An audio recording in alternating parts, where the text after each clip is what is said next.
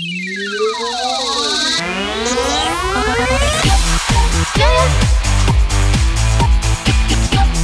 牛牛！牛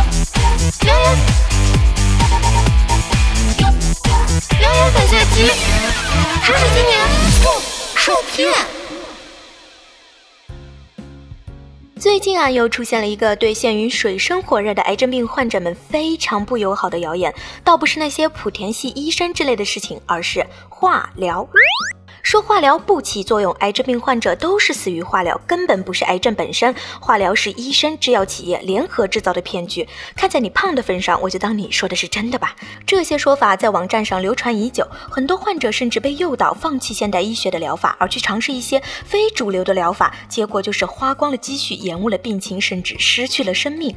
然而最近呢，这些说法又有了新的版本。你个小妖精，还有几副美瞳呢？哼！这则新版本谣言啊，在朋友圈里流传甚广。不知道大家有没有看过？当然没看过最好。其实仅仅从形式上来看，这篇文章可以说是谣言里的一股清流啊！一开头就引用了五篇文献来说明化疗对人们的危害，谣言都开始用论文了啊，亲！这么有学问，吓得我赶紧买了几本小黄书，哦不，几本小人书。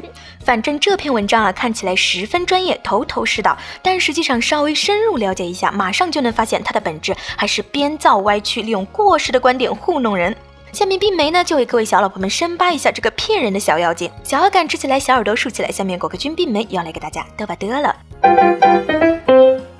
文章一开始引用的是澳大利亚学者2004年发表的论文，称澳大利亚癌症患者的五年存活率是百分之六十，但单纯化疗的五年存活率只有百分之二点三，而美国更少，只有百分之二点一。然而，如果你翻开原论文看一看，人家原作者说的是化疗对总体生存率的贡献是百分之二点三，到这篇文章里居然变成了生存率只有百分之二点三，是在考验群众们的智商吗？这就好像有个人跟你说超市面条打一折啦，结果你屁颠屁颠跑去一看，原来是涨价百分之十，想不想？一巴掌呼死他呢！现在的造谣者们真是无情无义、无声无气、无理取闹、无法无天呐！可是，就算是原作者的这篇论文也是有错的。就在该论文发表的同一期刊，二零零五年就有其他的学者来信，详细批驳了这篇论文的所有观点。是的，论文也有不要脸的呀。在这篇论文里，原作者说，癌症患者在五年中的存活率由于化疗仅仅提高了百分之二点三。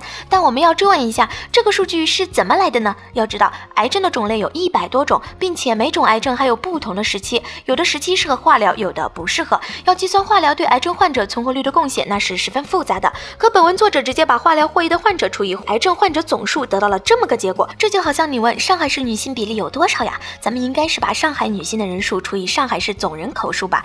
可这篇文章作者则是把上海女性人数除以了全国总人口。你他妈脑洞这么大，怎么不去东北玩泥巴呢？总之，这个谣言呢还有许多需要吐槽的地方，时间有限，并没就不一一讲了。而且，癌症不能光看化疗，而是手术、放疗、化疗、靶向药物等常规疗法的协同。不同类型、不同分期的癌症都有完全不同的治疗方案。一般能被手术根治的早期癌症，往往就不需要化疗；而出现扩散转移的晚期癌症，则往往需要化疗。请癌症患者一定要擦亮眼睛，要相信现代医学，听从自己主治医生的意见。癌症治疗想要有好的疗效，不在于你要花多少钱，不在于做什么高大上的疗法，就在于坚持走完正规的癌症治疗疗程。这种谣言最可恨的是，如果有病人因为他动摇了对医生的信任，甚至拒绝已经证明有效的治疗手段，就可能导致原本可以缓解甚至治愈的病情发展到无法收拾的地步。这是我们谁都不想看到的结果。希望大家能够多听谣言粉碎机，看清谣言真相，对自己的健康和生命负责。天若有情天亦老，鼓掌点赞好不好？各位。小老婆们，我们下周四不见不散。